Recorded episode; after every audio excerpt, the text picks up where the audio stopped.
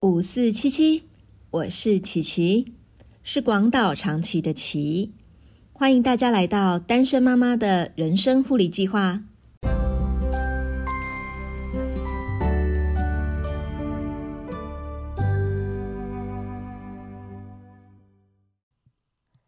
上周我们聊到姐姐考试的时候遇到的技术性障碍。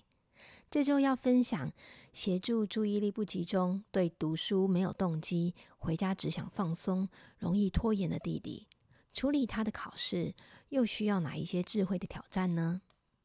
在难念的妈妈经系列开始的那一集啊，有提到弟弟因为注意力不集中过动症的关系，医生建议他要接受特殊教育，去读资源班。所以啊，国一开始他的国英数三科。就抽出来去资源班上课。记得开学没多久，我问他在资源班上的怎么样啊？他说资源班很好啊。为什么以前没有资源班？国一上学期的三次段考，他就只有第一次考的成绩令人惊艳，大概数学五十几分那种程度吧。但是接下来的成绩就每况愈下。可是奇怪的是，他每次从补习班回来，都很开心的跟我说，他那一天在补习班的小考都考八十几分。我就百思不解，为什么段考成绩会连第一次的五十几分都不到呢？当然，除了他考前从来都不复习以外，我在想，可能还有他考试的过程是有出了什么状况，是我们没有发现到的。直到国一上学期结束。进行下学期的特殊教育评估鉴定的时候，个案管理老师说，弟弟目前的表现都算稳定。如果学习状况稍微跟上来一点的时候，他应该就会慢慢的脱离资源班，到九年级的时候会回去原班跟着大家一起上课。当我们知道这个消息的时候，有一点惊讶，原来状况只要。开始进呃，开始进步，然后一进入到踩到标准线的那一条线上以后，就必须要回去和大家一起上课。可是国中才三年呐，当一个孩子他是在标准值的最低标的时候，他要如何可以追得上其他的孩子呢？原来我们是没有办法在这个状况下面等孩子慢慢进步、慢慢改变，才送他回去和原本的群体一起生活的。所以我才认知到，说这样子，我们可能必须要提早、提早做一些觉悟，还有改变。于是呢，我就跟弟弟在，我就跟弟弟在说这件事情。他一开始听到的时候，他非常的恐惧，而且很反弹。他说啊，以前他在正常的班上课的时候，因为大家都听得懂老师在说什么，只有他听不懂。当他上课提问的时候，老师也没有办法为了他停下来讲解给他听。因为这样会拖累全班的进度。现在到资源班上课，因为上课的人数很少，他好不容易可以放心的在课堂上面提问，好不容易觉得自己是一个可以跟得上进度的学生的时候，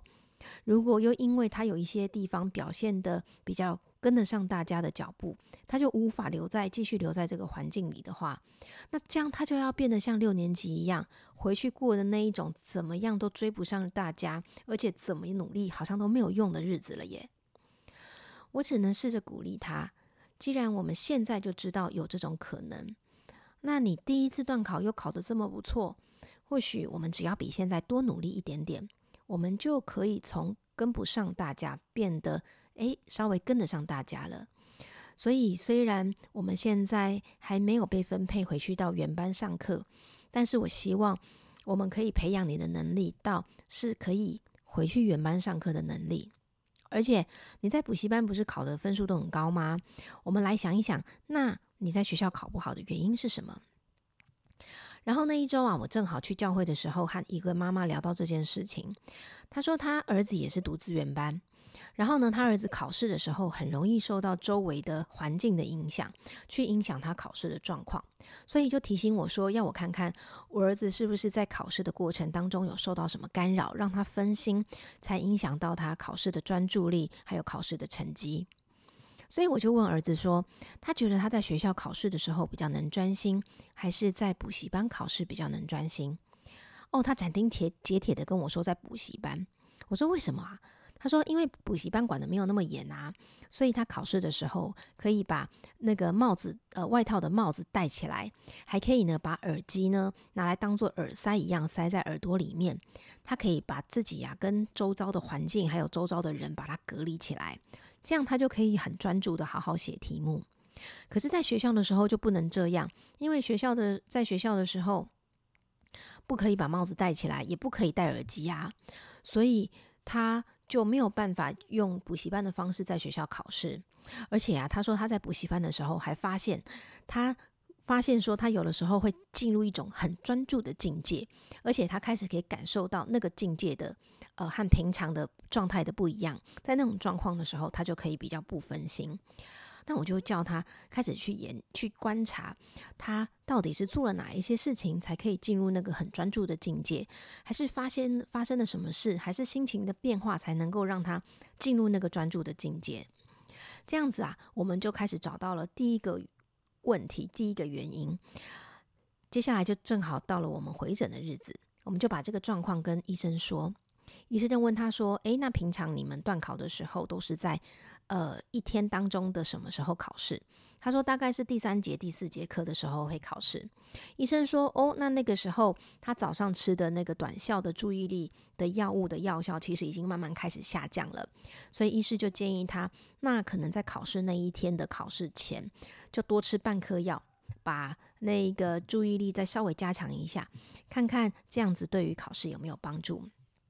然后资源班老师也一直开导他说，哈。数学就是要一直练习计算，这样子才会习惯这个解题的思考方式。还有要多练习，才能够看得懂题目在问什么问题。补习班的老师每一周呢，在帮我，在告诉我，就是呃，儿子他学习的状况的时候，也都一定会提到一句话，就是要多练习题目。可是啊，他每天放学回家以后就没有药效了，不太可能。他回来的时候八点多，还让他再继续吃这个。专注的药，因为这样子他会睡不着。那我觉得，然后他觉得他自己从周一到周五已经很认真的在面对他学校的课业。放假的时候，他想要好好的做自己，想要好好的休息，不想要吃药，也不想要皮要绷那么紧。所以跟他沟通，叫他假日写练习题啊，这根本就是不可能的事情。不过呢，他也因为呢，他跟我说他不想要上第八节课，我就跟他说。好啊，那如果你不要上第八节课的话，我也不希望你浪费那一个小时的时间在家里打电动。如果你不参加第八节，那就请你放学以后你就直接去补习班。你去补习班呐，去提早把学校的功课写完，或者去写补习班的功课，订正补习班的考考卷，或者是在补习班多写一点练习题都好。这样子虽然我们没有去第八节，可是也是有把时间拿来做和课业有关的事情啊。那你如果可以做到这一点，你平常回家以后，还有假日的时候，就可以跟现在一样，都完全不要再多碰功课的事情。他听到以后就觉得说，诶，那可以试试看哦。所以他说那个时候呢，他就呃放学的时候，他就会跟我说，他要去补习班刷题目了。而且啊，他开始这么做的时候，他补习到家的时间也越来越晚。我就问他说，你怎么都那么晚回家啊？他说：“吼，因为他都在补习班订正考题，订正到他完全都正确了，老师才会放他走。然后后来他跟我说，他本来是星期二还有礼拜四补习，然后他跟我说，他改成他想要改成周三也去补习，因为他想要周三去补习班，先做礼拜四要做的题目。如果他周三就可以把题目都做对，他周四他就不用去。那如果他周三没有完成，那他周四还会愿意再去多去一天去。”呃，多去练习跟去订正，然后啊，呃，我们也就沟通了一下，他考前都不复习功课的这件事情。后来呢，他也愿意试着呢，在考前的那个周末，还有呢考前的那几天，呃，开始练习复习功课这件事情。就这样，我们从那个时候开始实行，实行到了断考当天早上。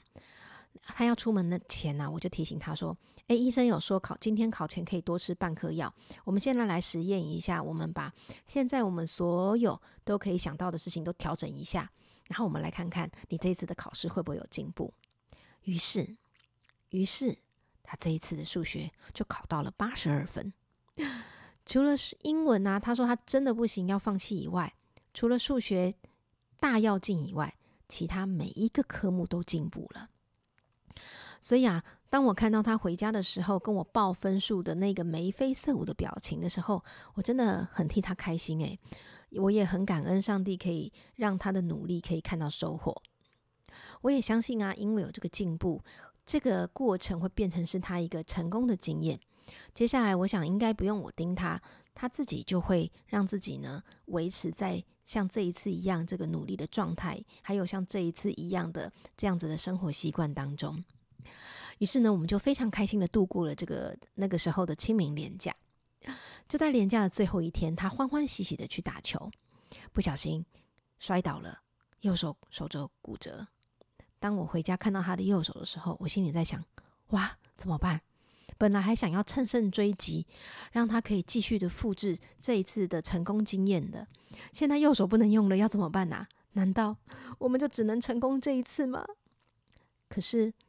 妈妈表面上还是要很正面、很镇定的鼓励他说：“哇，你现在右手受伤不能用，诶，接下来只能用左手了。上帝是不是要帮你训练，用让你用左手，然后来训练你的右脑，让你变得 左右脑更平衡呐？”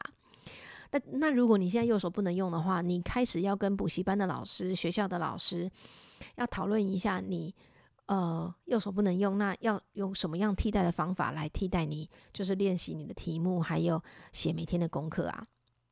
所以呢，他就去学校开始和老师讨论，他接下来要怎么处理作业，还有计算题的练习。那下次的考试到底会变成什么样子呢？就让我们继续看下去喽。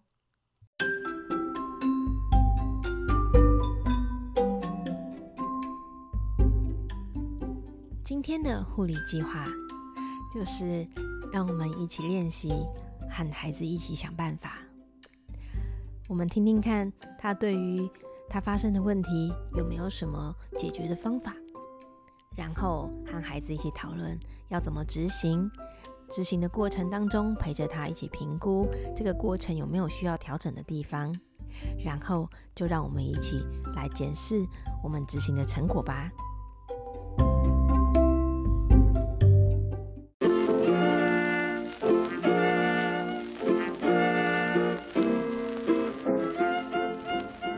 单身妈妈的人生护理计划会尽量在每周二晚上十点更新，陪你共度睡觉之前宝贵的喘息时光。别忘了打开通知，才不会错过更新的时间哦。你也可以追踪单身妈妈的人生护理计划粉砖，我会不定期的更新资讯。你也可以透过粉砖给我一些你的回馈，还有要和我分享的事情。我们下次再见。